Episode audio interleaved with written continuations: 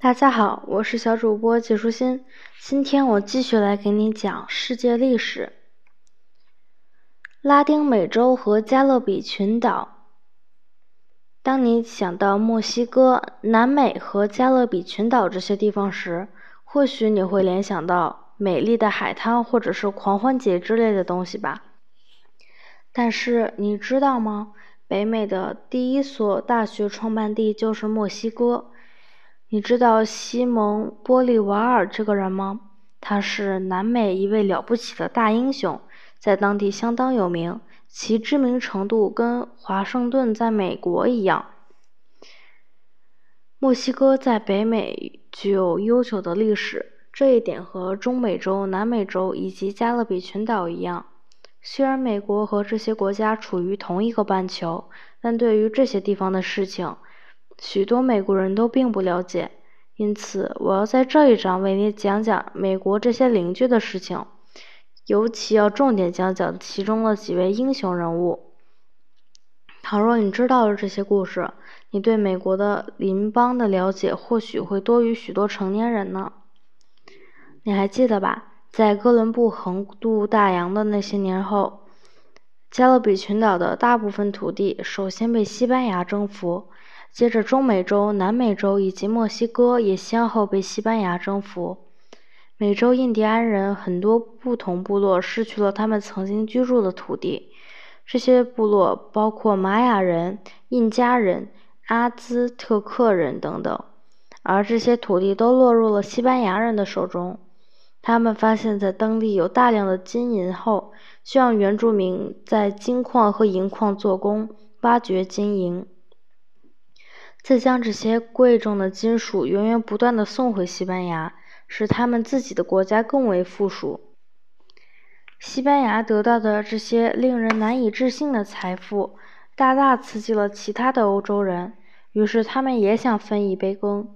不久后，西班牙不得不和其他欧洲人分享新大陆的财富。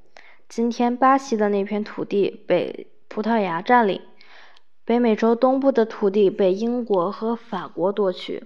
此外，中美洲、南美洲沿岸的一些岛屿和陆地也被英国、法国、荷兰和丹麦瓜分。不过，尽管分出去很多土地，今天我们称之为拉丁美洲的大部分土地也在西班牙人手中。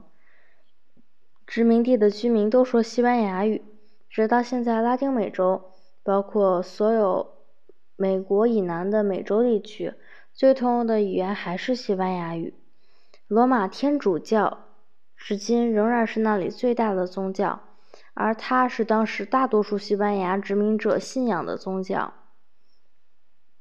早期的西班牙移民多数是男人，于是他们中的一些人就娶了美洲印第安女性为妻，于是很快被称为。麦氏地索人，也就是混血儿的一大群人就出现了。他们的父母和祖父母分别是欧洲人和美洲印第安人。那时，人们用克利奥尔人称呼那些祖先都是欧洲人的人。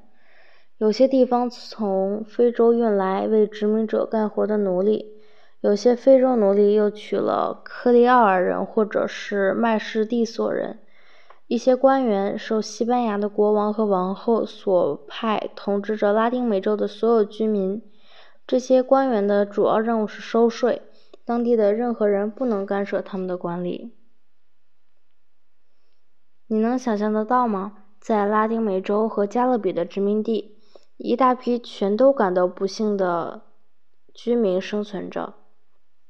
奥利克尔人认为，当地居民的管理权应该。归他们所有，他们还应该拥有在美洲发现的所有金银和其他财富。美洲印第安人和麦氏蒂索人坚信，他们应该像奥利克尔人以及从欧洲派来的官员一样，拥有更多的权利。当然，还有那些奴隶们，他们也不想继续做奴隶，对自由充满了超乎寻常的渴望。当时，不只是西班牙的殖民地处于这样的情况。中美洲、南美洲和加勒比的所有殖民地都处于这样的情境中。接下来会发生什么？你猜到了吗？倘若你想到了革命，那么恭喜你，你猜对了。事实上，继美国革命和法国革命后不久，革命在这些地方接二连三的爆发了。每次爆发革命都就要进行战争，在其中就会有些有名的战役和自己的英雄。我在下面就为你们讲几个他们的故事。大革命首先在海地爆发。海地是加勒比的一个岛国，属于法国的殖民地。当1789年法国开始大革命之后，这一切就传到了海地人的耳中。他们听说了“自由、平等、博爱”那个著名的口号，并被这个口号深深的打动了。他们也想分享每个人都在谈论的自由、平等、博爱。然而，实际上海地人并不清楚这些口号的真正含义。在当地富有的奥利克尔人心目中，这些口号的意思就是：由于他们原本就是法国人的纯正后裔，所以他们应该享有同等的权利，而这些权利是生活在法国的法国人享有的。在海地的普通人，包括一些是混血儿的心目中，自由、平等、博爱就意味着他们享有和富有的克利奥尔人一样的地位。在奴隶们心目中，这些口号则意味着奴隶制应该被废除。从前，所有的奴隶都应该成为公民，享有和其他公民相同的权利。没过多久，这些人就开始混战起来。在此期间，一次奴隶起义的意义相当重要。这次起义是从海地的北部开始的，不同于通常的情形。一位强大的领袖杜桑·卢维图尔在这次起义中产生，他带领着人们走向了胜利。杜桑生来是个奴隶，据说他是一个非洲国王的孙子。他会读书写字，对于关于法国革命的一切和自由平等的理念相当了解。他也清楚做一个奴隶是十分可怕的事情，于是。他和他的同伴们为自己的自由而浴血奋战，直到海地的奴隶制被法国政府驱除。随后，他继续斗争，这次是为了争取到自己参与管理事务的权利。他管理海地的那些年，政绩显著。在管理期间，他让黑人和白人携手工作，将被战火摧毁的家园重建。于是，海地开始慢慢复苏。拿破仑在法国掌权后，有能力的杜桑并不讨他喜欢，原因颇多。或许是因为他出于对杜桑的嫉妒，又或许是他想控制这个岛。不管怎样，最后拿破仑派兵去了海地，杜桑中了率领法国军队的将领的诡计。杜桑因这个。法军之邀去参加晚宴，结果到了之后就被抓了起来。杜桑被法国人带着穿过大西洋，最后被关进了法国的监狱。一年之后，杜桑死在了监狱里面。